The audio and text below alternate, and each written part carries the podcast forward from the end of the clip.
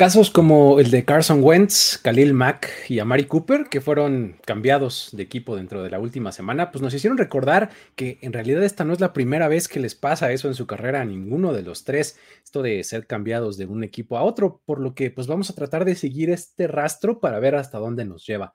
Eh, por supuesto que también hablaremos de otros casos interesantes que a lo largo de, su, de la historia de la liga eh, veremos cómo de esto de ser moneda de cambio para tu equipo no necesariamente es exclusivo de jugadores como de medio pelo o algo por el estilo, porque vamos a mencionar nombres bastante grandes. Vamos a hablar de tipos como Randy Moss, Frank Tarkenton y Eric Dickerson, todos ellos intercambiados varias veces de sus respectivos equipos. Vamos a tocar este y otros temas más aquí en Historias de NFL para decir wow, relatos y anécdotas de los protagonistas de la liga. La NFL es un universo de narrativa, testimonio, ocurrencia y memorias que nunca, nunca dejan de sorprender. Y todas las reunimos aquí. Historias de NFL para decir wow, wow, wow, wow, wow, wow, wow. Con Luis Obregón y Miguel Ángeles es. Saludos amigos, ¿cómo están? Muy buenas noches a todos los que están viéndolo aquí en vivo. Estamos de vuelta en este espacio eh, para platicar de diferentes historias, diferentes cositas ahí que rodean la, liga y la NFL, que no necesariamente están en el campo de juego. Y para eso estoy aquí acompañado de Miguel Ángeles. ¿Cómo estás, Mike? Bien, estimado, pues mira, ya después de esta como pausa que nos tomamos tú y yo, ahí, bastante chida, por cierto, muy buena Así, si podemos pensar en, razones adecuadas para tomar una pausa, esa es una excelente razón para hacerlo. Exacto. La verdad es que, por cierto, un saludote a Sofi y a Mariana que hicieron un gran trabajo la semana pasada. Ahora sí que manteniendo el, changarro a flote. Exacto. Pues bien, bien, gracias a las dos por, por cuidar el trabajo, por acá el negocio. La verdad es que voy ya listo para platicar nuevas historias, porque me encanta que manejamos ese concepto de estamos en off-season como si no fuera a pasar nada en la NFL. sí, exacto. Eh, eh, eh, es, es off-season, o sea, off, ¿no? O sea, la palabra off, ¿no? Es como apagado, ¿no? Bajarle el switch. Pero, pues es que, ¿cuál? O sea, hemos tenido noticias todos los días. Esto es una locura y la verdad es que, bueno, cuando menos mantenemos la plática de NFL activa y eso siempre es divertido y se agradece para mantenernos aquí ocupados. Exactamente. Y en esta ocasión, justamente eh, a raíz de esas noticias, creo que vamos a, abordar la plática, ¿no? Porque, pues, eh, justamente en la última semana se dieron ahí varios trades interesantes, ¿no? Que involucraban ahí eh, jugadores, pues, renombrados, ¿no? O por lo menos que hicieron, según yo, como que gatillaron ciertas cosas, los intercambios que, vimos este, durante la semana pasada, ¿no? Entonces, eh, a raíz de eso fue que pensamos, oye, pues en una de esas, estos tipos, pues no necesariamente son los únicos que han sido cambiados varias veces, ¿no? O sea, porque así nos tocó, ¿no? sí, o sea, como que de repente se dieron un par de casos de jugadores que, los cambiaban y dices, pero este cuate ya lo habían cambiado. O sea, él, ya había pasado por este proceso. Y así venimos de allá, ¿no? ¿O cómo? O sea, ¿hace cuánto estábamos hablando de un cambio? Es más, el cambio, por ejemplo, vamos a empezar con Carson Wentz. ¿Qué te parece, arrancando? venga, entra en la vamos, de una vez. Vamos a ser sinceros. Ni siquiera se ha acabado de pagar el cambio de Carson Wentz a Indianapolis y ya lo volvieron a cambiar. o, sea, tiene menos de un año calendario, si no me equivoco, el, cambio de, de, Carson Wentz de los Eagles a los Colts, ¿no? Y ya, vámonos. o sea, la, selección de primera ronda de, los que, van a recibir los Eagles no la han cobrado. Todavía no lo cobran. y Carson Wentz ya ni siquiera tiene locker en Indianápolis. Es más, ya ni vive ahí. Ya se cambió de casa, su agente inmobiliario es la persona más feliz, ¿no? O sea, imagínate nada más. La, persona que le maneja sus mudanzas, pues está encantada de la vida. Pues. Dijo, no, pues ya aquí a ver cuánto dura. No, un año, oh, vámonos, de regreso, vale, a mover todo. Sí. Y a ver, vamos a. ¿Te parece que vamos practicándolo así como este. Sí, sí, sí, sí. Vamos practicaditos. Porque, a ver, Carson Wentz es una historia bien interesante. Porque él fue un jugador bastante, bastante destacado en North Dakota State, un equipo de la FCS, que es como la segunda división del fútbol americano colegial. Eh, y además, North Dakota State eh, es, como el Alabama del FCS, ¿no? ah, sí, por supuesto. El todopoderoso, ¿no? Esas superpotencias del fútbol americano, del, del Football Championship, Subdivision. Y la verdad es que, bueno, él tuvo muy buen desempeño con ellos, tanto que cuando salió para el draft, se proyectaba para ser un jugador de primera ronda. O sea, en, un principio era de mediados de primera ronda, por ahí va a andar saliendo Carson Wentz, pero tuvo un combine de lujo, o sea, le fue muy bien en el combine, tuvo muy buenos números, tuvo todas las métricas así como muy, muy claras, y terminó siendo un jugador considerado para top 10 y decía, no, ya, no, no mediados de ronda, top 10. Y salió, pero bueno, voladísimo, salió en la segunda ronda global, ¿no, Luis? Y ahí, ahí empiezan los cambios, ¿no? E, el segundo pick global, o sea, de hecho, en aquel, en aquel draft 2016, la discusión era Jared Goff o Carson Wentz. Ya de plano llegó hasta allá la discusión, ¿no? Carson Wentz se empezó a meter en esta discusión de si era el, el mejor prospecto de la clase o el que se iba a ir hasta arriba, pues no necesariamente el mejor, pero el que se iba a ir primero de todos, ¿no? Entonces llega eh, en, la segunda selección global a Filadelfia justamente por un intercambio, ¿no? O sea, ahí es donde empieza la historia de los tres con Carson Wentz, porque el pico originalmente le pertenece a los Browns, ¿no? Entonces, este, los Browns estaban ahí, pero pues los Browns ya sabes que siempre piensan que tienen a su quarterback porque lo acaban de draftear, ¿no? Tomaron uno el año pasado, entonces pues ya para qué tomar otro. Así, ¿qué somos? ¿Arizona? Exacto, ¿no? Entonces dijeron, no, este, sí puedo eh, entregar mi pick del número 2 global y ellos reciben a cambio el pick número 8, que era el que originalmente tenía Filadelfia, tenían, eh, además reciben una tercera ronda y una cuarta de ese mismo draft, además de una primera el año siguiente, en 2017, y una segunda en 2018. se va hasta allá el trade por, por Carson, bueno, por el número 2 en ese momento, que pues todo el mundo asumía iba a ser Carson Wentz en ese momento, porque Jared Goff sí estaba como muy puesto para los Rams, ¿no? Más o menos así fue como estuvo la situación. Y de todo ese haul de picks, o sea, de todo ese eh, baúl de, de, este, de picks que les entregaron, lo único bueno que rescataron los Browns fue tomar a Nick Chubb en la segunda ronda de 2018. De ahí en fuera, revisas los nombres y dices, válgame Dios, o sea, no va lo mismo que no los tuvieras. Yo, yo quisiera ser sincero nada más, empezando con el, el día de hoy platicar de que la decisión era entre Jared Goff y Carson Wentz. Ya. Ya te dice que pues el futuro no era brillante por ninguno de los dos lados. Sí, sí, sí. hay, que, hay, que hay que arrancar por ahí. Y como dices, otra demostración, que lo hemos dicho en este programa muchas veces, el draft es un, es un arte, no una ciencia. Le puedes atinar o le puedes fallar de manera desastrosa a las cosas y nada más sacas un buen jugador de un montón de picks que te dieron por un cambio. Y aunque habías ganado el, cambio por el montón de picks, pues al final a la, la, compensación fue muy grande, pero pues el resultado no necesariamente fue así de grande, ¿no? Totalmente. Y es más, pudiéramos argumentar que los Eagles ganaron, el trade, porque Carson Wentz tuvo buenas temporadas al, principio de su carrera con, los, Eagles, era muy buen coreback. Sí, sí, sí. Y algo me dice en, el fondo de mi corazón que así va a ser este año, que eh, así va a jugar. Exacto. ¿Verdad? Que, ese es el Carson Wentz que llegó a Washington. O sea, ese Carson Wentz es el que va a jugar en Washington, ¿verdad? Sí. ¿Verdad? Díganme que sí ese es el Carson Wentz. No el que avienta balones de sálvate tu balón. Exacto. Esperemos no sea ese. Pero bueno, la verdad es que tuvo buenas temporadas. Llegó incluso a ser candidato a MVP de la, de la liga. Se acordarán que tuvo una lesión ahí, este, como a media temporada, y que arrancó con una leyenda diferente que fue la de Nick Foles. Exacto. Ajá. O sea, la verdad es que la carrera de Carson Wentz tuvo como el primer choque porque se les y Nick Foles lleva a los hijos hasta el Super Bowl. Y los hace ganar. Y los hace ganar el Super Bowl, es el MVP del Super Bowl. Y entonces, como que ahí se le puso una sombra enorme a Carson Wentz encima, de la cual de verdad no se pudo zafar. Y, la temporada que estaba teniendo ese año Carson Wentz era buenísima. O sea, estaba en la discusión del MVP en 2017. Lo está haciendo muy, muy bien, realmente. Estaba teniendo un temporadón, pero verdaderamente, o sea, tú veías a los Eagles con Carson Wentz y eran imparables. Sí, sí, sí. De verdad. Y bueno, pues al final de cuentas, pues en el 2020, que ya fue como la parte final de la carrera de Wentz en Filadelfia, ya habían tomado a Jalen Hurts, los Eagles, ya buscando como un, plan alterno.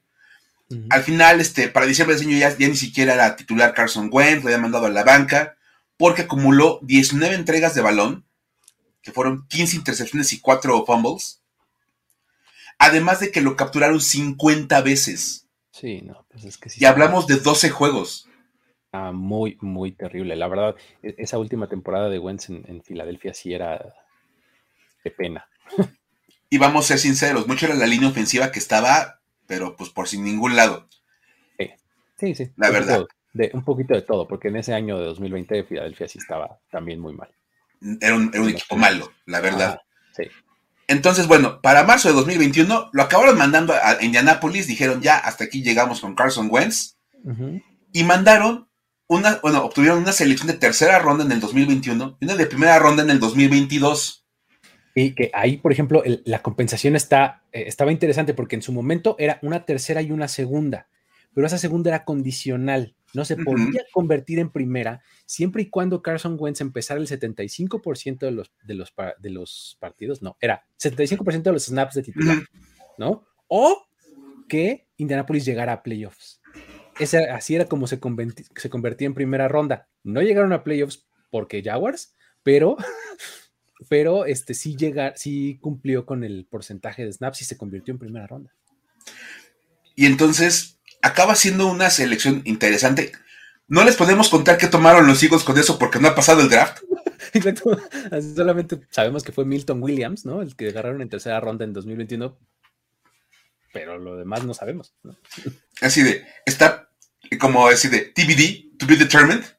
TBD, exactamente. Ajá. está por ser como decidido quién va a ser el jugador que tomen los Eagles. en un futuro, en algún programa futuro, les podremos contar si le fue bien o le fue mal a Filadelfia con ese cambio. Porque ni siquiera se ha consumado ese, ese, movimiento. Y la temporada pasada, la verdad es que Carson Wentz tuvo, tuvo, tuvo sus números, tuvo números interesantes. 3.563 yardas, 27 touchdowns, 7 intercepciones. Por ahí tuvo un par de intercepciones, pero desastrosísimas. de esas que. De las peores jugadas del año. Pero vamos, no fue tan malo su, su, su, año. Aparte, hacía un gran trabajo dándole el balón a Jonathan Taylor. unos handoffs preciosos. Qué cosa. Yo sí lo veo con Antonio Gibson. Handoff y handoff y handoff. Maravilloso. Tiene experiencia en la chamba. Ya sabe qué hacer. Y el problema es que ya decías bien, Luis, pues no pasaron a la postemporada y eso obviamente pues marcó como el, el destino de Carson Wentz en Indianapolis, porque los Colts, como historia para decir, güey, juraban que si cambiaban a Philip Rivers por un mejor coreback, llegaban hasta casi casi el Super Bowl. Tal cual. Porque Philip Rivers los metió hasta postemporada. Ronda, ronda de Wildcards. Dijeron, no, hombre, con un coreback de más talento, hasta el Super Bowl nos metemos. Y, es que eso te habla de varias cosas. O sea, de Carson Wentz, sí, pero también te habla de Philip Rivers. O sea, Philip Rivers es para mí un quarterback súper ninguneado. Totalmente. buenísimo, ¿no? Oye, aparte que decir, por acá andaba, por cierto, Val Plata, que puede hablar maravillas de Philip Rivers. Pero, mucho tiempo sin verte. Ah, pero la verdad es que, sí, así vienes de acá, Pero a ver, fue el último año de Philip Rivers y ya estaba literalmente en las últimas de su carrera y tuvo para meter a los Colts a postemporada. El Philip Rivers de tres años antes los mete al Super Bowl. Exacto. Sin problemas. Sí. De verdad. Entonces, nada más para que vean ahí los, niveles. Y bueno, pues ahora fue cambiado Carson Wentz una vez más. Ya fue, otra vez estuvo involucrado en un cambio. Ahora a los, a los Washington Commanders. Y se va por dos selecciones de tercera ronda y una de séptima. Y bueno, además intercambiaron este, selecciones de segunda ronda, que pues realmente no, no, se cuenta como parte del cambio porque nada más intercambias picks. son no entregaste nada. Unos escaloncitos que subes o bajas, ¿no? que, corrígeme si estoy mal, no estoy seguro, pero creo que una de esas terceras también es condicional. ¿Se puede convertir en segunda? Se puede convertir en segunda, sí. Hay, aplicaron básicamente los escaladores que le metieron ahí en Indianapolis. Como de si Wentz juega tantos porcentajes de snaps, toda la onda. Ya puede, puede escalar. Una, la tercera del próximo año puede volverse de segunda si, si Wentz cumple con algunos criterios. Entonces, pues Carson Wentz ahora ya se une este grupo de jugadores que han sido intercambiados con unos dos veces en su carrera. Oye, pero fíjate, el, nivel de compensación. O sea, empezaste dándole un contenedor lleno de pizza Cleveland para tomarlo, ¿no? Luego te dieron una primera y una segunda que acabaron siendo dos primeras. Sí. Pues bien, ¿no? O sea, eso se paga por premium, ¿no? Claro. Y, ahora, este, dos terceras. ya está medio devaluado, ¿no? Pero una se puede volver de segunda. Exacto. sí. Y la verdad es que, bueno, a fin de cuentas, pues eso es parte como de la señal de, cómo ha ido perdiendo brillo Carson Wentz a través de su carrera. Y, la creencia que tiene Washington, que es la que tenía Indianapolis, que ellos pueden resucitar la carrera de Carson Wentz con el sistema adecuado. Y entonces, bueno, pues vamos a ver qué pasa. Es decir, de momento no tengo nada más que agregar. de momento también eso está en TVD, ¿no? y vamos, vamos a dejarlo así. Es más, mejor platiquemos de otro jugador, Luis, que otro de esos cambios que, aparte, no te explicas cómo Khalil Mack, con lo que Khalil Mack es, ha sido cambiado dos veces en su carrera. Sí, caray, e, es, es otro de esos casos, fíjate, porque, o sea, para empezar, fue un tipo que eh, fue seleccionado top 5 en el draft, ¿no? En 2014, cuando llegó a la liga, fue el quinto puesto global y, de hecho, él fue, ha sido el único jugador de la Universidad de Buffalo en ser tomado en la primera ronda. O sea, no es necesariamente un powerhouse, ¿no? En colegial. No. Entonces, eh, pues eso ya te habla de la calidad del jugador, ¿no? Top 5. Llega a, este, a los Raiders, que, que son los que eh, lo seleccionan, y en su año de novato termina en tercer lugar en la votación a novato defensivo del año. Estaba Aaron Donald, ¿no? Con todo lo que sabemos de Aaron Donald, y además CJ Mosley, que tuvo una muy buena temporada de novato, ¿no? Entonces pues, terminó por detrás de ellos. Ahora, en su segunda temporada como profesional se volvió el primer jugador en ser nombrado All Pro en dos posiciones distintas, linebacker y defensive end. Juegan ahí medio híbrido los, los, este, los Raiders y que lo ponen en las dos. O sea, realmente el impacto de Khalil Mack en los Raiders fue, si me apuras, el mejor de su carrera. o sea, porque con todo lo talentoso que es, no necesariamente ha tenido todo el impacto que podría, ¿no? Sí. Es que después de esos dos años, tú jurabas que era, bueno, iba a ser un monstruo de defensivo, así como de verdad. Era casi, casi Howie Long mejorado, o sea, de verdad. Porque aparte cambiaba de posición. Era como el futuro de la defensiva del NFL, o sea, un, tipo que podía jugar en dos posiciones distintas. Y, sí, estoy de acuerdo contigo en que era básicamente eh, como una promesa que al día de hoy no se ha cumplido en totalidad. exactamente, sí, sí, sí. Y pues bueno, fue justamente en 2018, después de esto que, acabamos de platicar, que fue cambiado los Bears. Porque, digo, esto vino además después de que se aventó un holdout, ¿no? Toda la pretemporada. Este, pues, no estaba ahí eh, contento con su situación y demás. Y entonces los Bears deciden mandarlo, perdón, los, este, los eh, Raiders deciden mandarlo a los Bears, exactamente, y reciben dos selecciones de primera ronda en 2019 y 2020, además de una sexta en 2019 y una tercera también en 2020. Hay que recordar que en esta época justamente era el primero y segundo año de Mike Mayock, que en algún momento ya les platicamos de esa estancia, ¿no? Y de, de, sus, de sus picks. En 2019 tomaron a Josh Jacobs. O sea, puedes decir, mm, ok, sale. ¿No? Pues en 2020 tomaron a Damon Arnett con el pick que obtuvieron. Y bueno, el de tercera ronda fue Brian Edwards, que eh, por, eh, pues también puedes decir eh, más o menos, ¿no? Entonces, en eso se convirtió Khalil Mack para los Raiders cuando llegó Bears. ¿Qué dirías? No sé. O sea, toda la producción de Khalil Mack o un corredor titular, un receptor 3 y un tipo que sale a posar con metralletas. Sí, o sea. ¿No? Cuando tú ves, o sea, obviamente te recuerdas lo que Khalil Mack hizo en sus primeros años con los Raiders, lo comparas con lo que te dan estos tres, ni de broma, dices, esto lo perdieron escandalosamente los Raiders. Y sí, y creo que fue uno de los grandes puntos en contra de eh, Mike Mayock.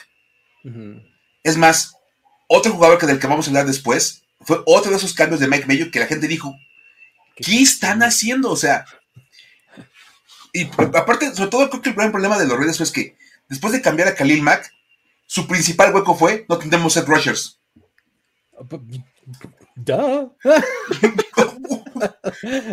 fue como de, güey, tenías a Khalil Mack.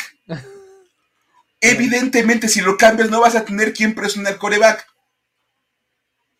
Porque, pues, dejaste ir a Khalil Mack. Tuvo que llegar Max Crosby, ¿no? En la, cuarta ronda o algo así, ¿no? Pero de verdad, o sea, hasta que llegó Max Crosby encontraron a alguien que le pusiera presión a los corebacks. Era un equipo que no presionaba nada. En ese espacio entre Mack y Crosby no tenían pass rush, pero de ningún tipo. Sí, así es.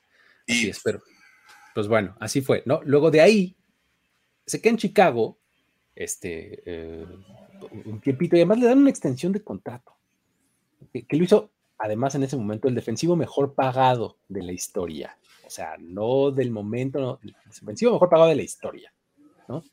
Así humilde.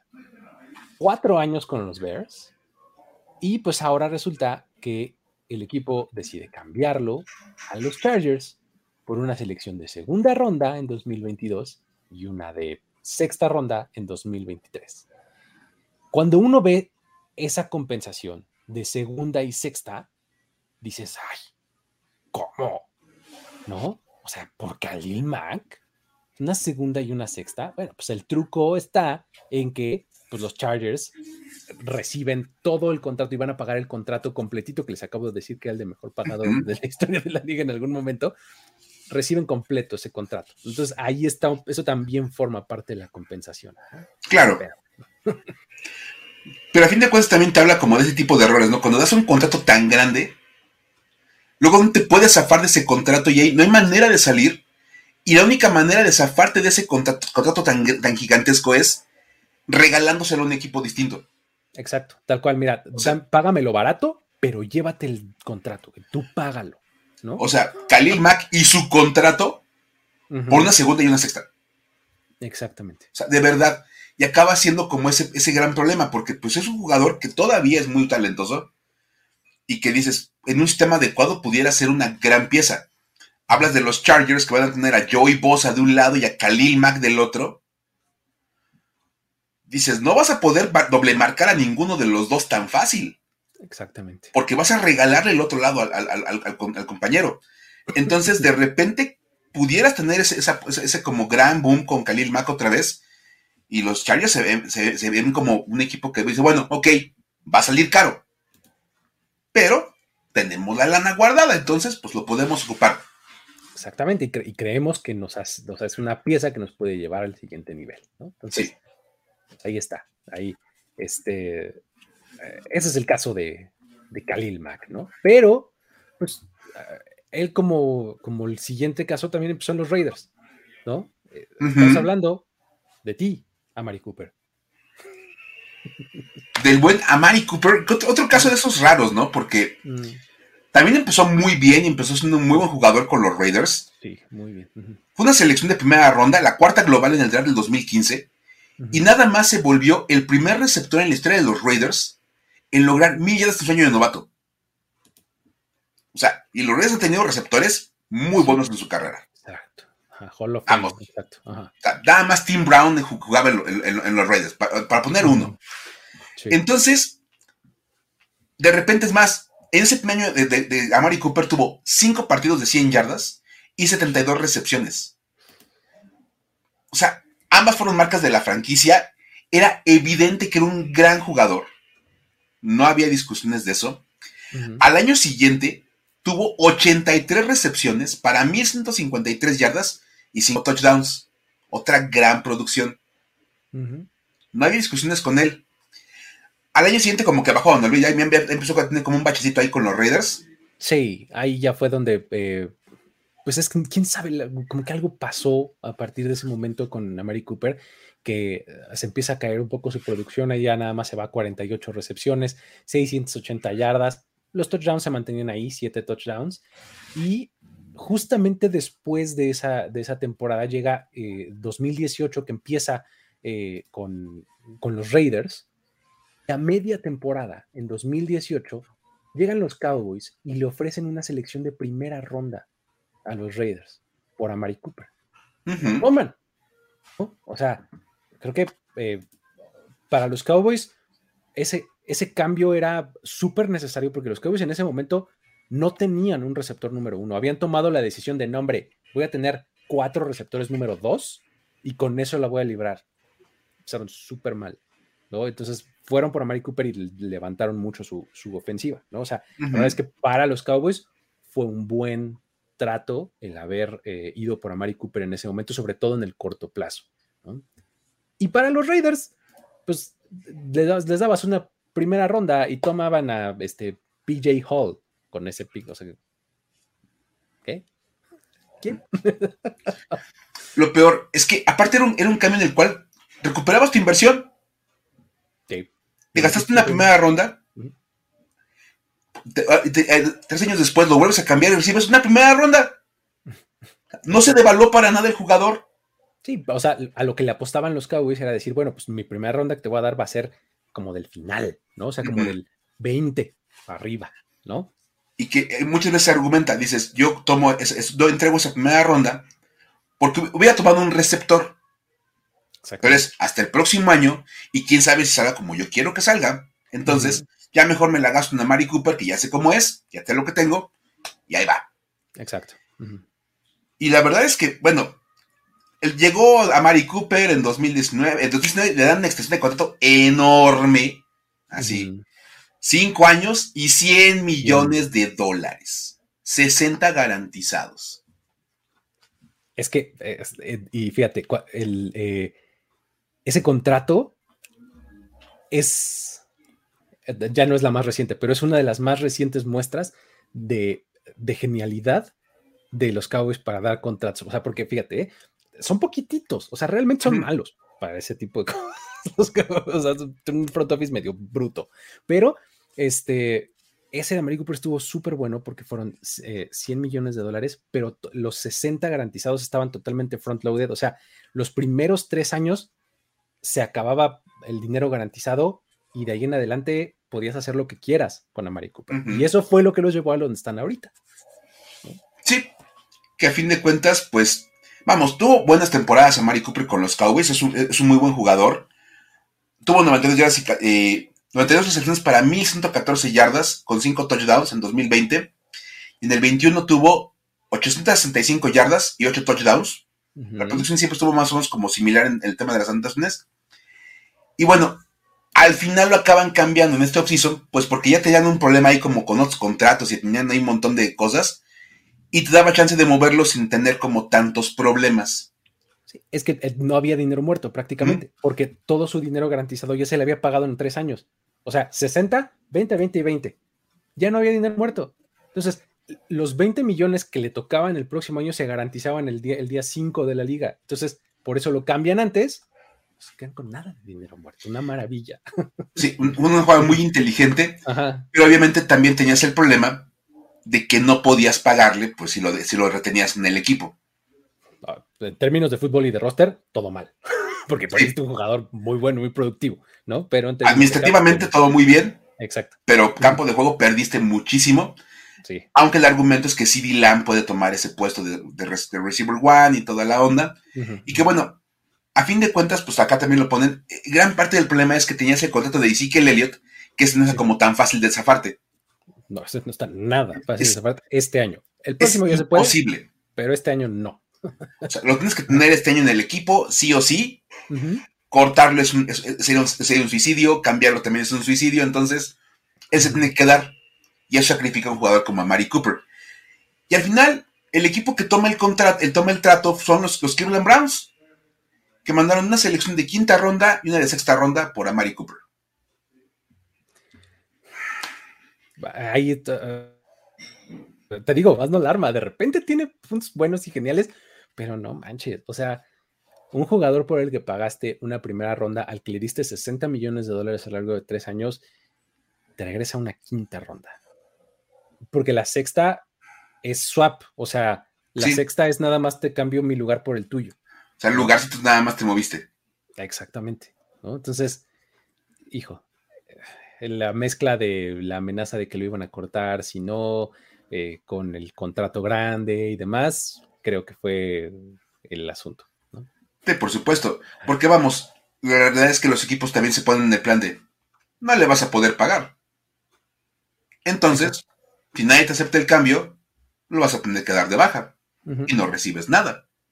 Exactamente. Porque no tomas una quinta ronda, que aquí está.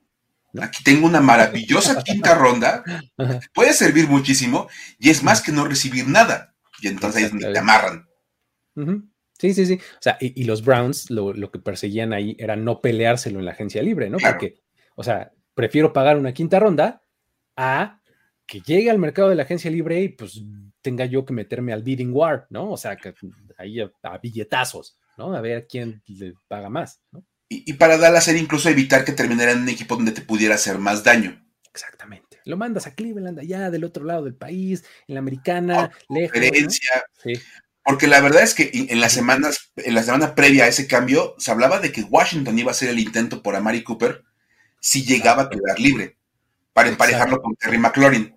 Exacto. Es que Amari Cooper se puede convertir muy bien en un receptor número uno, que lo, lo era en los Cowboys, pero si lo pones con otro estrella, se potencializa su talento a una locura. Y entonces era como la apuesta de Washington, como de bueno, Carson Wentz, pero con Terry McLaurin y Amari Cooper esto puede funcionar muy bien. Exacto. Sí, sí, sí. Y sí, Carson Wentz tiene un brazo bastante fuerte, entonces digamos que aguantaba bien para los bombazos. Pero al final ya, lo mandaron a Cleveland, se deshicieron del problema y como de bueno, a otro lado. Y hablando de receptores, Luis, y que fueron cambiados un par de veces, ¿qué onda con, con el que sigue? Es que, digo, a, a Cooper lleva dos, ¿no? O sea, fue Cowboys y luego este, Browns. Pero manches, Brandon Cooks, eh, a mí me parece un caso increíble. O sea, está muy cañón porque además el valor, ahorita, ahorita voy a, vamos a hacer el, recorrido, pero para que veas cómo un tipo se puede eh, como que valorar muy alto por mucho tiempo. Tipo como Brandon Cooks, además. O sea, que sí es bueno y todo, pero pues yo no, no creo que lo menciones entre los primeros 10 o algo así, no sé, ¿no? O sea, es bueno, o sea, es bueno, pero no es Christian Kirk. Ah, exacto, ¿no? No para que le pagues 21 millones de dólares al año. o sea, obviamente no. Pero bueno, eh, perdón, perdón. Sí, entonces, eh, eh, digamos que de entrada, Brandon Cooks es otro de estos que llega a la liga en, la primera ronda. los Saints son los que lo toman en 2014, pero también su historia comienza con un trade. Ahí, en este caso, eh, el puesto número 20, este, perdón, el, 20, eh, sí, el 20, perdón, era donde lo tomaron los Saints, pertenecía originalmente a los Cardinals en ese momento. Y pues bueno, los Saints deciden subir y le pagan a, este, Arizona el pick que tenían ellos, o sea, el 27, el swap, digamos, y además les dan la tercera ronda de ese año y la, eh, nada más, o sea, swap y tercera ronda por subir unos, unos espacios. Entonces dices, ah, por un, brinquito está perfecto. Con estas dos selecciones, los Cardinals toman a Dion Buchanan, que era un safety que tuvieron ahí algún tiempo, John Brown, también un receptor que les duró ahí más o menos bien, ¿no? Creo que atrás no está tan mal, ¿no? Pero bueno, ahora los Saints, lo que representó Brandon Cooks me parece que es mucho mejor. Porque, pues no solamente fue un jugador súper productivo durante tres años que estuvo, que estuvo con ellos, ahí tuvo más de 2.800 yardas, tuvo 21 touchdowns. O sea, realmente con los Saints, regreso al, mismo caso que con Cooper, digo que con Mac, su, primera estancia en su primer equipo fue la más productiva. Ayer donde, donde decías, este tipo sí es un pick de primera ronda y una estrella valiosísima. Creo que ahí estuvo muy bien, ¿no? Y de ahí, pues previo a la temporada 2017 viene su primer cambio, ¿no, Mike? Venga. Sí, ahí, de hecho, se fue un poco sorpresivo, la verdad, ahí. Yo me acuerdo que cuando te dio fue, llamativo, porque lo mandan a los Patriots, que les dan una selección de primera ronda, que terminó siendo la 31. Muy bien, los Patriots muy inteligentes, porque pues, dieron un valor muy bajo. Y una tercera ronda.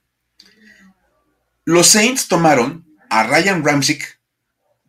¿Todo bien, Todo bien. Y a Trey Hendrickson. Por eso es que yo digo que Muy el valor, El valor de Brandon Cooks para los Saints es buenísimo. Le sacaste tres años de jugo a todo. Y además, a la hora de que lo cambiaste, se convirtió en Ryan Ramchick, que es tu titular todavía hasta la fecha de tackle derecho.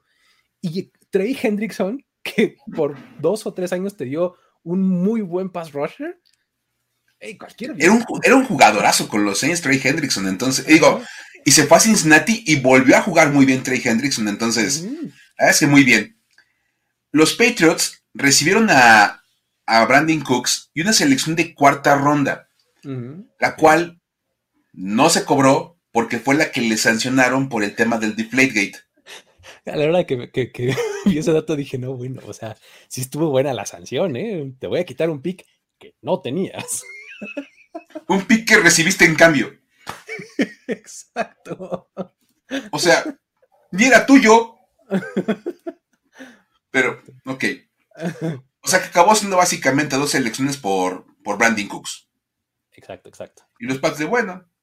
Pues, y le fue bien con los, con, los Patriots. Estuvo únicamente un año. Pero pues tuvo una temporada de más de millas y siete touchdowns. Bien, bien. que para como juegan los receptores de, New England, pues, son muy buenos números. La verdad.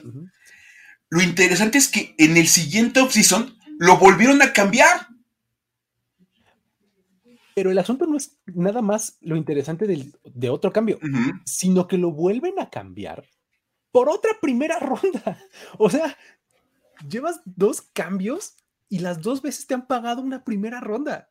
Eso es lo que a mí también me poco me vuela la cabeza con el caso de Brandon Cook, ¿no? O sea, en este caso se lo dan a los Rams. Y los Rams pagan esa primera ronda y una selección de quinta, ¿no? Para obtenerlo. Ahí, en este caso, este, los Patriots toman a Isaiah Wynn, que eh, pues, jugó de guard, de tackle, no está mal, pues. Y este, en el segundo, en este de quinta ronda, ya saben, Patriots gonna Patriot, y lo cambiaron 16 veces y ya está muy difícil meternos en esas ramas, ¿no? Este, um, pero los Rams reciben a Brandon Cooks y una selección de cuarta, ¿no? O sea, eh, interesante porque pues venía eh, estabas viendo que Brandon Cooks venía de los Saints, de tener gran productividad, una temporada de más de mil yardas con los Pats. Dices, oye, los Rams, pues, claro que pueden hacer algo interesante, ¿no? Y pues a lo largo de dos años, ahí es donde tiene su peor racha en toda su carrera, ¿no? Y no es que haya sido malo, pero pues ha sido su, estancia menos productiva, nada más tuvo 1700 yardas en esos dos años, eh, bueno, las rebasó por poco, y solamente ocho touchdowns. Ha sido su, su bache en su carrera. Y luego lo volvieron a cambiar. Porque pues, pues ya, ¿no? O sea, vamos, pobre Brandon Cooks, la verdad, este, estuvo, estuvo chistoso. En la, en, la primera temporada del 2020 lo vuelven a mover. Ahora los Rams mandan a Brandon Cooks y una selección de cuarta ronda en el 2022 por una selección de segunda ronda a los Texans. Que otra vez es un excelente valor. Exacto. O sea, tú dices, bueno, vienes de, de tus peores años y todavía vales una segunda ronda.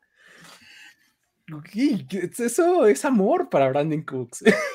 o sea, te estamos cambiando constantemente, pero cuando nos deshace que te damos un muy buen valor en los cambios. La verdad es que eso sí es como la parte interesante.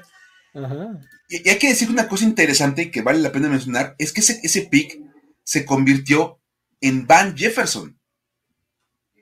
Exacto. O sea, no es un receptor superestelar en los, en los Rams, pero es un receptor bastante sólido. Sí, ahí está, y aporta. Aporta y te sirve y la verdad, bien. Y bueno, este, con los Texans se ha pasado ya un par de añitos. Y pues es de lo poquito bueno que tienen en, Houston, la verdad, este, no hay muchas cosas que, festejar allá con los Texans, pero Brandon Cooks tiene más de 2.100 yardas y 12 touchdowns. Bien, o sea, si piensas que este año estuvo Davis Mills y este, no sé quién más, pues, creo que está. era Taylor Taylor, ¿no? También. Taylor, sí. Exacto. La verdad es que muy, muy, muy buenos números de, de Brandon Cooks. Y pues a ver qué pasa, porque en una de esas también lo vuelven a cambiar y capaz que vienen otra segunda ronda los Texans, no sé. Es que fíjate, o sea, Brandon Cooks podría tener ese leverage, ¿eh? O sea, de pues, soy el mejor receptor de este equipo. O sea, yo creo que sí va alguna segunda, ¿eh? Sí, sí, sí me andan cambiando por algo, algo bueno. Pero la verdad, este, pues ahí está. Y es interesante porque sí, pasó de, equipo, es más, jugó en tres equipos en tres años. Y en todos lados valió una selección de primera ronda, a donde iba. Entonces, muy interesante. Eso, de verdad es lo que a mí más me gusta de esta historia, el valor que, ha tenido, o sea, el valor eh, de él en el mercado y el valor que le dejó a los Saints. Esas son las dos aristas que más me gustan de su historia. Bien, sí, porque eso fue, eso es aprovechar muy bien un cambio. La verdad. Pegar a la lotería porque te saca dos buenos jugadores a cambio de uno. Y ese uno ya te dejó buena producción. O sea, muy bien. Sí, claro. Entonces, pues va. Y vamos a, vamos a decir que estos son los cambios como más recientes de la era más moderna, pero no son los únicos cambios que ha habido así de jugadores que se mueven varias veces de equipo en trades vamos a sacar el libro de historia, porque pues estas historias para decir wow. Exacto. Y platiquemos de algunos casos de jugadores legendarios que han sido cambiados un par de veces, o hasta más. Y, sabes qué, es, lo que a mí me llamó mucho la atención de esta lista que armamos, es eh, el calibre de los nombres, ¿no? O sea, como que no pensarías que, que estos jugadores se hayan dicho a su equipo, no, no, no, dame algo por él. ¿Cómo? O sea, empezando por Randy Moss, ¿no? Un jugador de, de, Salón de la Fama en su primer año. Como en un first ballot. Y pasó de los Vikings a los Raiders, a los Patriots, otra vez a los Vikings. Y si le daban tiempo lo hubiera vuelto a cambiar, pero... Seguro. Fácilmente. Y fíjate, Randy Moss de entrada, pues otra vez, producción, la producción que tuvo con los Vikings en sus primeros siete años fue monstruosa de verdad, producía muchísimas yardas, era fácilmente uno de los mejores receptores de la liga. La dupla que hacía con Chris Carter era mortal allá en Minnesota. Era un jugadorazo. Sí, la verdad. totalmente. ¿Cuál era el problema de Randy Moss, la verdad? Pues la personalidad. Su actitud, su personalidad, exacto. no, era un tipo fácil de manejar, no era un tipo muy agradable, muy simpático. Y eso obviamente pues le trajo un montón de conflictos con los Vikings. Y eso, pues a final de cuentas, acabó forzando al equipo como a tomar la decisión. ¿Sabes qué? Vamos a cambiarlo. Ya, mejor. Para tener problemas. Porque aparte, imagínate haber, haber vivido con, Chris Carter, que es como de los tipos más tranquilos del, roster, y que el compañero sea Randy Moss. sí, cambiaba este, bien feo. Y bueno, lo acaban mandando a Oakland, bueno, a los Raiders, porque ahora ya ni juegan en Oakland, en 2004. Y fíjate, ¿Qué, mandó Raiders? Al, linebacker Napoleon Harris y selecciones de primera y séptima ronda. Es que el valor era muy alto para un jugador del, calibre de Randy Moss. Totalmente. Porque era un jugador muy bueno, entonces te doy una primera, un titular que te puede servir en tu defensiva y una, séptima ronda para que acabes de completar el cambio. Así, sweeten the ball nada más, ¿no? Así pendulzar. Sí, claro. Ajá. Y la bronca es que a partir de ahí como que se vinieron en cascada los cambios, ¿no, Luis? Con Randy Moss. Sí, sí, ahí fue cuando empezó el, asunto de la cambiadera, porque una vez más, el primer equipo que lo tuvo, puedes argumentar que fue el que le sacó más jugo, probablemente el que sigue también le sacó un poco, pero creo que el, que más fueron los Vikings en su primera instancia, porque eh, de ahí se viene este, eh, temporadas con los Raiders, que además desapareció. O sea, si te acuerdas en la última temporada de Randy Moss en los Raiders, el tipo se la pasaba en la banca, con cara, o sea, todo mal, ¿no? terminan cambiando a los Patriots por una selección de cuarta ronda. A estos Patriots que casualmente estaban armando a una de las mejores ofensivas de la historia de la liga. Después de que Randy Moss había formado parte de otra, de la de los Vikings del 98, llega a la de los Patriots de 2007, en donde rompe récords con Tom Brady, en donde esta ofensiva y este equipo en general era una aplanadora total. Entonces ahí puedes decir, híjole, una cuarta ronda le salió regalado Randy Moss, ¿no? Completamente. Pero lo que le salió de regalado en el cambio se los cobró después con la actitud. Porque obviamente después ya quería que un contrato súper grande, quería que le pagaran un chorro. Cuando los Pats no le hacen como las negociaciones para el contrato, pues dijo, no, no me siento apreciado, como que aquí no me quieren. Se puso, pero. les he dado y ustedes no me dan nada, ¿no? Ah, se puso super diva ahí el buen Randy Moss. Y obviamente, New England, imagínate a Bill Belichick tratando de, pensando en cómo lidiar con Randy Moss. Cámbienlo. no voy a pelear, cámbienlo. Y lo mejor es que lo acabaron, este, lo acabaron cambiando a los Vikings. Se los acabaron regresando por una selección de tercera ronda. Lo cual, pues, dices, buen valor. Sí, está bien. Tercera ronda es buen valor por un jugador como, como Randy Moss, obviamente reducido por todos los problemas que tenía. Y porque lo que quería hacer era deshacerte de él pues como quien te compra el problema, pues que se lo lleve. Órale, ya. Y lo mejor es que los Vikings nos acabaron dando de baja en noviembre de ese mismo año. Ni siquiera acabó la temporada. Ni la temporada, o sea, vámonos, órale, ya, gracias. Y a fin de cuentas, ese es como el, gran detonante en todos los cambios de Randy Moss en, la NFL. Si hubiera sido un jugador de mejor actitud, este, pues obviamente la vida hubiera sido muy distinta. Capaz que nunca hubiera salido de Minnesota. Probablemente, sí, y ya hubiera acabado cobrando como él, como él quería cobrar. O sea, ¿no? Sí, sí, obviamente, pues.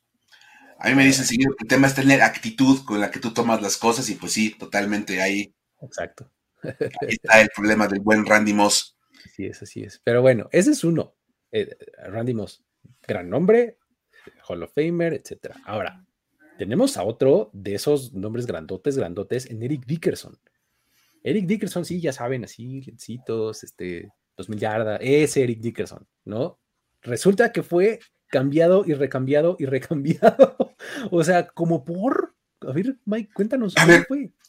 es que esto fue una cosa bien rara. Eric Dickerson llegó a la NFL a principios de los 80s. Y en 1984 puso la marca de más yardas por tierra en una temporada, sumando 2105. ¡Pum! Era un jugadorazo, de verdad. Pero un auténtico jugadorazo. Eh, obviamente, pues el problema después con un jugador tan bueno es que pues empiezan a aspirar a más dinero. Y en el 87 los Rams tienen que acabar cambiando por una cuestión meramente contractual porque Dickerson quería mucho dinero y los Rams decían que pues, no tenían como que lo necesario para pagarle y que pues le dijo, a mí no me pagan lo que yo valgo. Oye, corrí 2100 yardas. ¿Sabes cuánto dinero vale eso? Que es un récord además de la liga hasta el, hasta el día de hoy. O sea, no, se ha podido romper ese récord aún con un juego más. Este, todavía siguen esas 2105 yardas como el número más grande para un jugador en una sola temporada es que incluso ahorita, en estos momentos, ocupa sacar más de 100 yardas por partido. Sí, totalmente. O sea, y un poquito más. Sí, o sea, necesitas ser o así de constante o tener unos 2, 3 juegos de 200, ¿no? Sí. y es dificilísimo eso. Entonces, obviamente los Rams dijeron, ¿sabes qué? Pues mejor nos quitamos el problema del, del dinero y se lo mandaron a los Colts donde la verdad llegó a los Colts y también volvió a tener éxito con ellos. Los llevó a la postemporada un par de veces, llegando allí con los Colts, los metió a playoffs. Y estamos hablando de los llevó. O sea, sí fue por. Pero se los echó los hombros y los cargó. sí. Porque era un equipo, la verdad, malo. Sí, no, no estaban muy bien en esa época.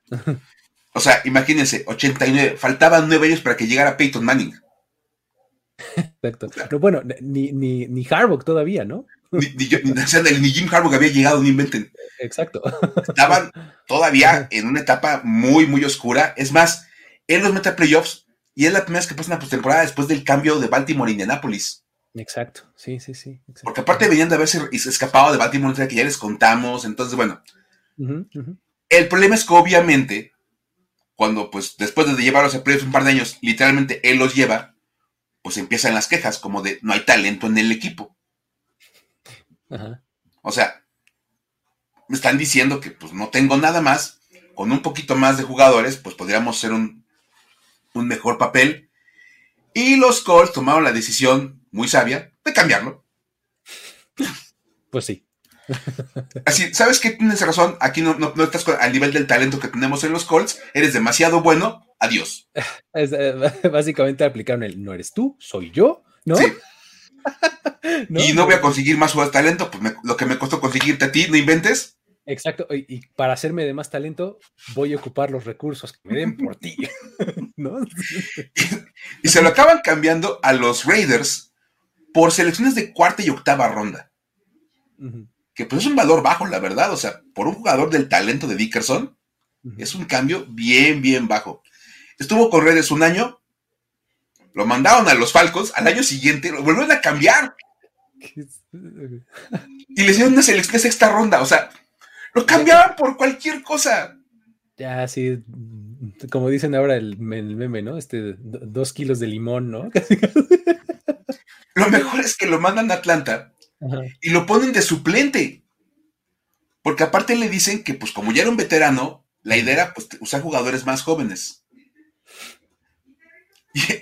Y, en ese mismo año en que habían recibido los Falcons a Eric Dickerson, lo mandaron a Green Bay. Dijeron, no, ¿sabes qué? Pues, no ocupamos jugadores de tu edad. Muchas gracias.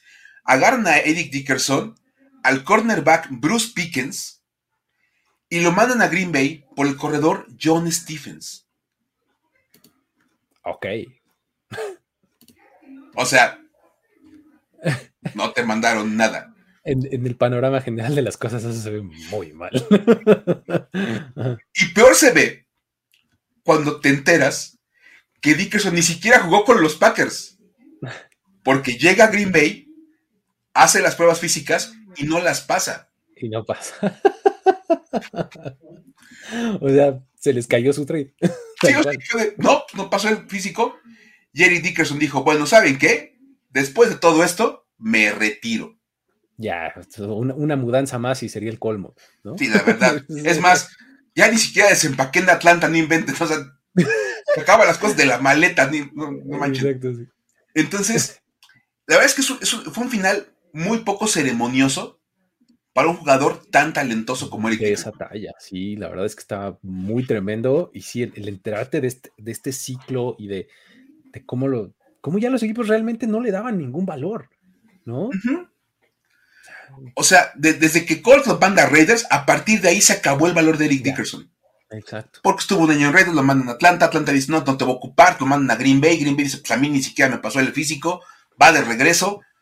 O sea, y él literalmente acarreaba a los Rams y acarreaba a los Colts. Sí. Entonces, híjole, sí está, sí está como muy, muy cañón. Sí, sí, sí, así es. Y otro jugador también fue cambiado, no sabes ni por qué y no entiendes cómo. Es más, hay gente que ni siquiera sabe que fue cambiado un par de veces. Es, que lo que pasa es que está, está interesante su, caso. Ahora vamos a entrarle. Es, es el de Frank Tarkenton. Frank Tarkenton, eh, eh, pues lo tenemos muy ubicado como uno de los quarterbacks más legendarios de los Vikings, ¿no? Y probablemente este sea, no, sí, probablemente, este es el caso más antiguo que tenemos en la lista, ¿no? Estás hablando de los 60. Este, Frank Tarkenton era un jugadorazo, no más que tendemos a juntar sus dos estancias con los Vikings, ¿no? Sí, como que hay gente que no se entera que en, su carrera comienzo tuvo como unas vacaciones en Nueva York. Exacto. Tomó unos años ahí de visita. Y es que, a ver, Frank Tarkenton empieza en los Vikings y juega ahí seis años. Y era un buen coreback. No era nada del otro mundo, pero era un buen coreback. Y acaba siendo cambiado a los Giants, fíjate nada más, por tres elecciones de draft y un jugador, el cual iba a ser nombrado tiempo después. Te mando tres picks y un jugador que luego te aviso quién es. Ahí, vemos, ¿no? Casi, casi. y entonces, este, y lo mandaron antes de la temporada de 1967. Ok. Ok. Va. La verdad es que con los Giants tuvo buenas temporadas, tuvo por ahí este, fue llamado al Pro Bowl cuatro años seguidos. Es que te habla de la calidad del jugador. O sea, Frank sí. de verdad era de lo mejor de los quarterbacks en esa época. O sea, un adelantado a su época, además. O sea, Frank Tarkenton es de verdad un jugador que tal vez por estar en esa época de los 60, de mediados finales de los 60, muchas veces se nos olvida. pero era bien bueno. Bien buen jugador, la verdad. Era un gran coreback, o sea, es más, cuando él se retira, se retira con los récords de pasador. Sí. O sea, es una cosa interesante. Y ahora, lo interesante es que, bueno, en el 71, los Giants como que se decepcionaron con Frank Tarkenton porque ganaron 4 de 13 partidos con él como titular. Y dijeron, uy, ya se le acabó el, ya se le acabó la gasolina, esto ya no funciona. Muchas gracias. Vamos a cambiarlo. Y se lo mandan de regreso a los Vikings. El equipo que sale a pedir, bueno, sabes que yo te lo tomo, es el equipo que se los había cambiado en un principio. Pero, es que lo, impresionante está en lo, que pagan los Vikings. Ahí se notó la, urgencia, la verdad. La urgencia, el cómo lo valoraban, o sea, el cómo dijeron, ay, creo que medio la regamos, hay que sobrepagar por él, no importa, pero tráetelo, ¿no? La compensación estuvo sabrosa. A ver, aviéntatela, Luis. ¿Cómo estuvo esa compensación? Reciben al quarterback Norm Smith, el wide receiver Bob Green, el running back Vince Clements, una selección de primera ronda en, en, 1972 y una de segunda ronda en 1973. O sea, estás hablando de un cambio más similar a lo de hoy día Russell Wilson o algo así, ¿no? O sea, como cinco o seis piezas en general, ¿no? Y, los, dos picks altos. Sí, exacto. Primera y segunda ronda. Y te digo, o sea, tú diste un coreback y te regresan un coreback más el corredor y el receptor. Exactamente. O sea, te digo, ¿sabes qué? Aquí hay un coreback y aquí tiene su corredor y su receptor y ya los conoce y se entiende con ellos. Exacto. Pick de primera ronda y pick de segunda, ¿no? Órale. Wow. Entonces, la verdad, sí está como bastante interesante. Creo que es un asunto bien, bien llamativo ahí con este. Con esto, de, de Frank Tarkenton. Y más porque en su segunda estancia con los Vikings pegó el boom. O sea, de verdad, fue como la gran parte de su carrera, es lo que todo el mundo recuerda ya de la etapa de Tarkenton. Porque aparte llevó a los Vikings a tres Super Bowls. Eran un equipazo los Vikings en aquella época. Desafortunadamente no se les dio ganar el, Super Bowl a, a, Minnesota. Perdieron las tres veces. Y bueno, por ahí también quedó como. Por aquí han hablado varios en los comentarios de infravalorado, este, Frank Tarkenton, totalmente, un jugador que no se le da el valor que debería tener, porque otra vez, de repente en esta, en esta NFL en la cual los anillos de Super Bowl van por encima de todo. Sí. Entonces, de repente resulta que Frank Tarkenton no tiene ningún valor histórico porque no ganó un Super Bowl. Exactamente. Y entonces, yo diría, en ese caso podemos argumentar que Trent Dilfer es mucho mejor coreback que Frank Tarkenton porque tiene un anillo de Super Bowl. Es más valioso, ¿no? Históricamente hablando, ¿no? Claro, y dices, te cae. Sí. o sea, neta. O, vamos, o Trent Dilfer es mejor coreback que Frank Tarkenton y que Dan Marino y que Jim Kelly. Exacto. O sea, pues no. La respuesta es no. Ganar un Super Bowl no es sinónimo de que seas el mejor jugador que otros que no lo han ganado. Y no ganar un Super Bowl no significa que no seas bueno. Claro. Eh, también, ¿no? Pero bueno. Así está la historia de Frank Tarkenton, que este, estuvo ahí su, su vaivén, ¿no? Por decirlo menos. puede, ir y vuelta. Exacto. Puede ir y vuelta. Y mira, acá ya salieron más nombres. Mira, Brad Johnson, obviamente, mejor coreback que ah. todos los que acabamos de mencionar. Joe Flaco. El Joe Flaco, él es elite. Exactamente, Nick Foles, ¿no? Bueno, un comentario que yo leí, o sea, ¿qué tan elite es Joe Flaco que él nunca se retiró por 41 días? eso, eso, no lo, eso no lo hacen los jugadores de elite. Exacto. o sea, seamos sinceros. Pero bueno, dejemos esos comentarios para otro momento. Porque aparte, muchachos, tenemos que platicar de la historia para decir, güey, del día de hoy. Por favor. Por favor. Esta historia no va a ser tropicalizada, está en el mismísimo trópico del fútbol americano, que es el fútbol americano de nuestro país. Muy bien, venga. Ya saben que de repente también nos gustan esas historias, porque a veces lo ameritan. Y es que, oye, a ver, necesito que todos me ayuden. Ya hemos hablado en algunas ocasiones de lo que pasa en nuestro, en nuestro fútbol americano nacional, tanto el colegial como el profesional, Ahora nos vamos a enfocar en, la UNEFA.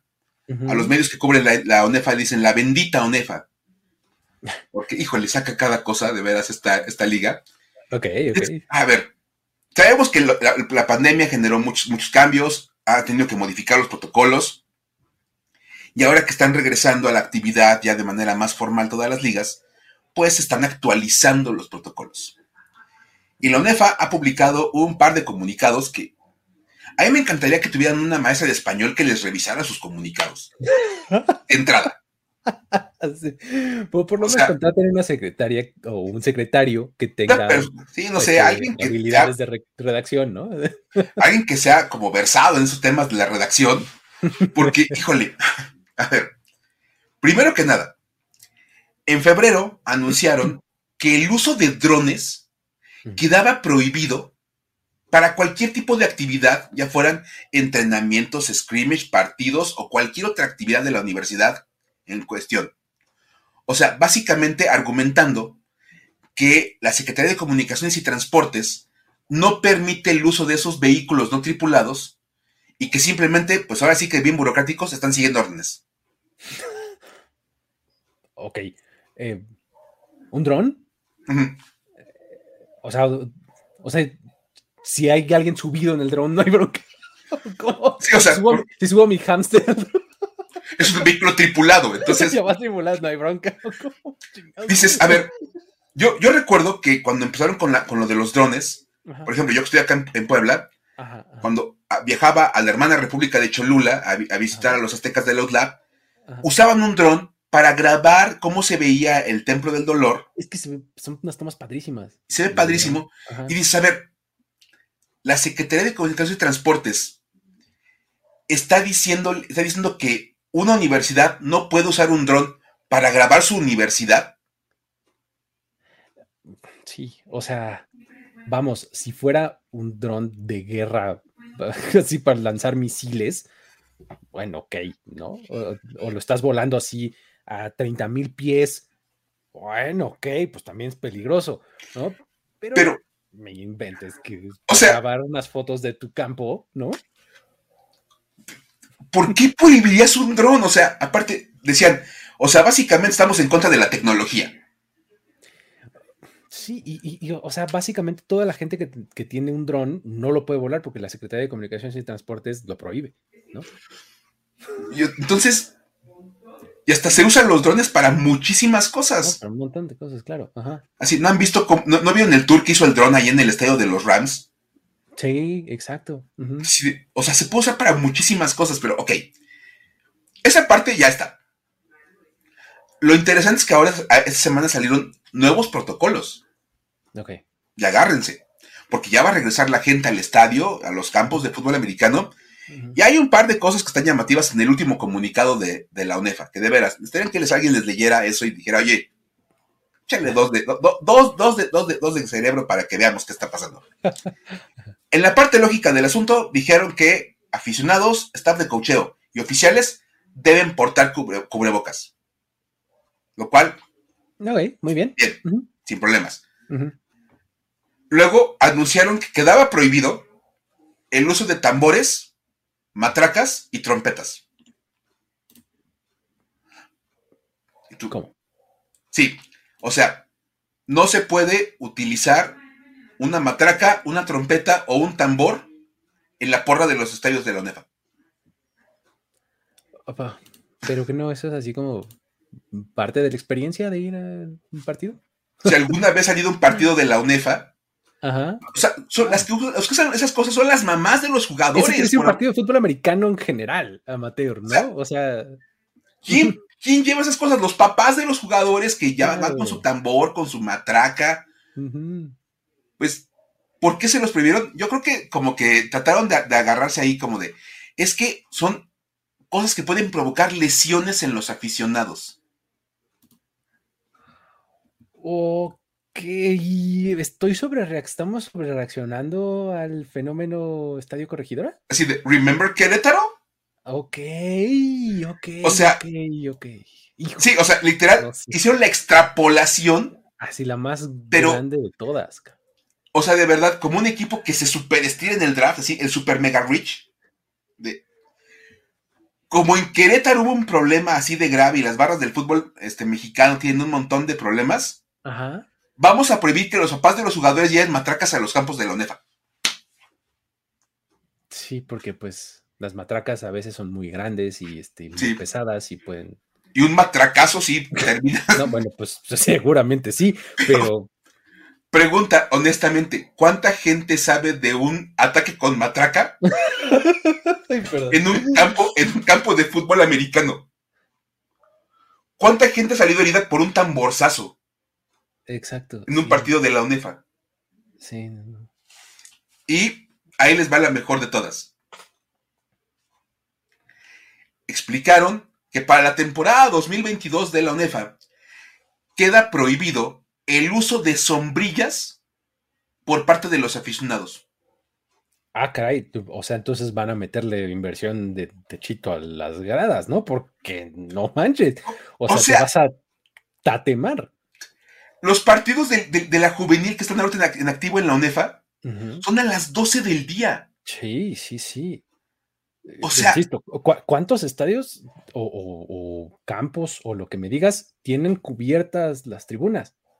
Poquísimos, ¿no? Pero ninguno, o sea, por no decir que, ningún campo, o sea, insisto, ves el Templo del Dolor, que no es un estadio, es un campo, con gradas. Y no tiene ninguna cobertura por ningún lado. O sea, hay un par de árboles que tapan una parte de la grada y hasta ahí. Y si logras pegarles espacio para sentarte en la sombrita, ya le hiciste. Si no, temprano para agarrar ese espacio, porque si no ya valió. Y entonces, Sí, y como ponen por acá, obviamente todo esto es una, cuestión como medio reactiva, reaccionaria rara al tema de Querétaro. Sí, seguramente. Pero, o sea, porque una sombrilla sí, si la sombrilla la ocupas como arma, pues le puedes sacar un ojo a alguien o lo puedes herir. Pues sí. Pero, o sea, de verdad, ¿ha, habido algún incidente así, por ejemplo, en un campo de la UNEFA en juvenil o en o sea, recuerdo esa época en donde el, clásico, el, el, Poli UNAM, era puerta cerrada por la misma situación, ¿no? O sea, de eh, porros y enfrentamientos y cosas así, y que justamente durante algunos años se hizo a puerta cerrada, ¿no? Estamos hablando de eso, justamente. Grupos de porros peleándose, no con matracas. O sea, pero. Porque a fin de cuentas, Ve, como ponen, también que no lleven zapatos porque lo pueden ocupar como arma. Exacto, pues sí. O sea, de verdad es un asunto de una sobreexageración de las cosas. O sea, si vas a ir al campo, de, al campo este, a, ver, a ver el partido de tu hijo, tu amigo, tu primo o lo que sea, no puedes llevar nada que te cubre del sol como una sombrilla o algo así porque, pues, prohibidísimo.